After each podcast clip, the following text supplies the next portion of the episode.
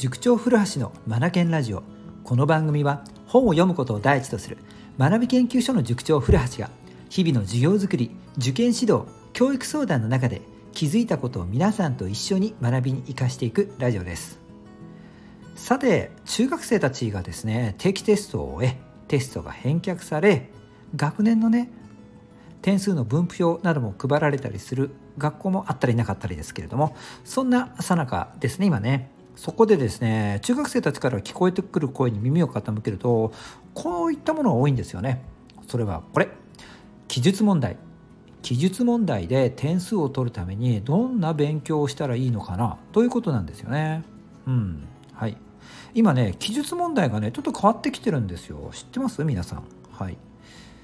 えー、っとですね大概ですねどの教科もですね国語数学理科社会英語どの教科も共通してるんですがテストの最後の方にですねこの記述系の問題が出題されるんですよ。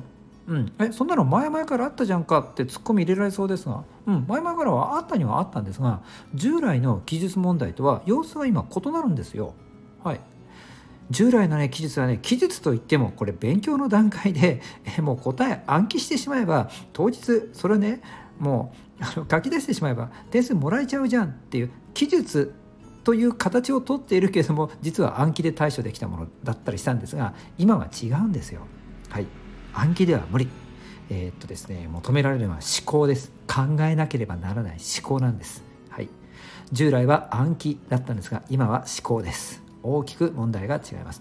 なのでみんなね困ってるみたいなんですよね。うん、そもそもねなんでこんな問題になってきちゃったのかっていうことなんですが2021年の教科書改定ですよね。新しい教科書にがらりと変わってしまったあの、えー、2021年。あそこからなんですよね。あのうねりを受けてですね学校の定期テストも大きく様子を変えてきてしまっているということですね、まあ、当然そうですよね、うん、時代を反映させるものではなくてはいけないですからね。うんはい。でですねえー、とこの思考系の問題はですね 各中学校の先生たちが本当に工夫をしてくださって作られているので、えー、と問題集に問題が載ってないんですよね当たり前ですが。はいえー、とつまり現場の中学生たちのテスト勉強という観点から言うとですね勉強するための問題集がないんですよね。うん、はい、ないんです。えー、だからどうしたもんだって言って皆さん困ってるわけなんですよね。うん、っていうかね僕思うんですがこれ中学生たちもあのー、何、暗記で暗記でね点数取ろうとしてるんじゃないのかなと思う部分もちょっとあったりしてですね。もしその暗記で対応しようと思ってたらその考え方は今すぐうんポイした方がいいですよね。切り捨てた方がいいと思います。もうこれは思考しなければダメなんだっていうことですよね。うん。はい。もう我々ビジネスの世界でもあれですよ。もう去年と同じようなビジネス仕事させていたくっていうわけにはなかなかいかないので日々考えなければいけなくて時代のね、えーと、トレンドなども読み取りながらあの経済の流れとかいろいろ学ばなくてはいけないんですよね。そんな中で何やったらいいのかどうしたらお客さんのためになるのかっていうのを考えながらいけない、えー、でないと仕事って成り立たないんですよね。どこの業種業界もそうだと思うんですけども思考することっていうのがビジネスの世界では、まあ、当然当たり前として求められるわけであってこれが中学生の定期テストで求められない。暗記したものをきちんと答えられるかどうかなんていうものでしたらですね全然社会とビジネスとリンクしてこなくなってくるものですからこれ意味がないですよね。うん、はいでえっ、と世界とこれだけね大きく差がついてしまったってことがもう露見されている昨今ですよ。うん、これじゃいけないってことで教科書も変わってきたわけなのでテストも変わってきてるとそう考えた方がいいです。なので暗記では対応できないものはそもそも思考しないとダメなんだよってことを中学生たちもこれもっともっと思った方がいいかもしれないですよね。うん。さあそうは言ってもここで点数取るためには記述問題でこう最新のね記述問題で点数を取るためにどどのように勉強したらいいのかっていうことなんだけどもこれはね問題集がないのでもう普段の会話人と人との会話ですよね。友達との何気ない会話親と 親親との会話とかね、うん、今だったらもう本 YouTube なんかもあるでしょうね、はい、こういった全ての人が出したものに対してですね、えーと、これって結局言いたいことは何なんだろうか。大事なキーワードって一体何だろうか。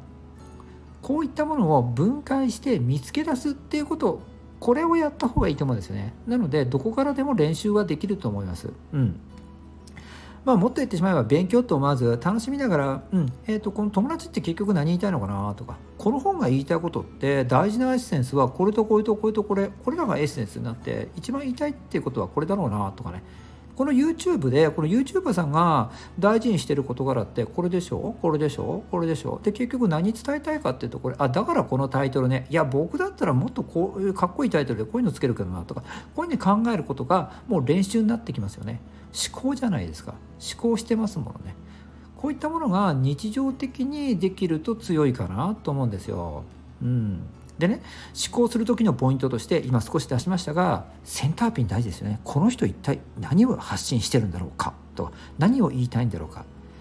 テストで言うならばこの文章それからこのグラフこの表この図何を言いたいんだろうか？これを読み取るってことですね。まあ、抽象化、抽象化ってよくこの番組では伝えてますけども、まさにこれが求められていると思ってください。その中から一番、え重要なところ、熱いものを抜き出す。これがセンターピンですよね。うん。これを抜き出すっていう思考をしていきたいですよね。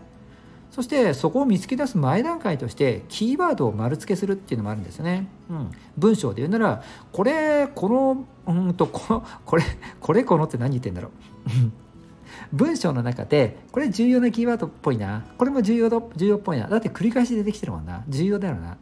こういった重要だろうなと思うキーワードをマーキングしていくんですよね。丸つけたり線で引いたり波線つけたりとかしてね。で、えーと、そういったキーワードの中から、うん、キーワードをキーワードを集めてセンターピンを見つけていくってやり方するといいんですよね。うん、これが方法です。うん、こういったことを日常の会話とか読んだ本見た YouTube 映画ドラマ何でもいいでしょう Netflix でも。はい、うん、日常的に思考する癖をつけた方がいいでしょうね。これが一番手っ取り早く記述問題で点数を取るための勉強方法になっていくはずです。うん。まあ、当然この後も向かっていく。高校入試。高校入試もですね。はい。このような問題がですねここから幅を利かせてくるようになってくるものですから初めて見る問題初めて初めて読む知る話題なんてことが当然のように出てきたりするわけなので、えーと、とそもそもこれって何だろうかって思考する癖つけていきたいですよね。うん、でこういった、えー、思考する癖がゆくゆくは10年後20年後自分がね社会に出た時それからビジネスを始めた時、えー、独り立ちそれから社員を雇っていくとかねいろいろあると思いますが立場、えー、責任を背負うとなった時にですね役に立っていく思考方法になっていくはずです。そして力強く生きていく。そして豊かな生き方ができるようにつながっていくんじゃないかなと思います。だからこの教科書書いてがね2021年に行われてでこのうねりを受けて定期テストがね変わってきている、まあ、難しくなってきてるって言われてますが、うん、まあ難しさの正体はここなんですよね。うんはい、やっぱ思考させるっていうことなんですよね。この、ね、ムーブメントは僕はすごくいいことだと思いますので僕は支持をしています。そうですね皆さん普段から考えたいですね。ということでですね今日も今日も最後までお聴きいただきありがとうございました。Read more, learn more, change the group 素敵な一冊を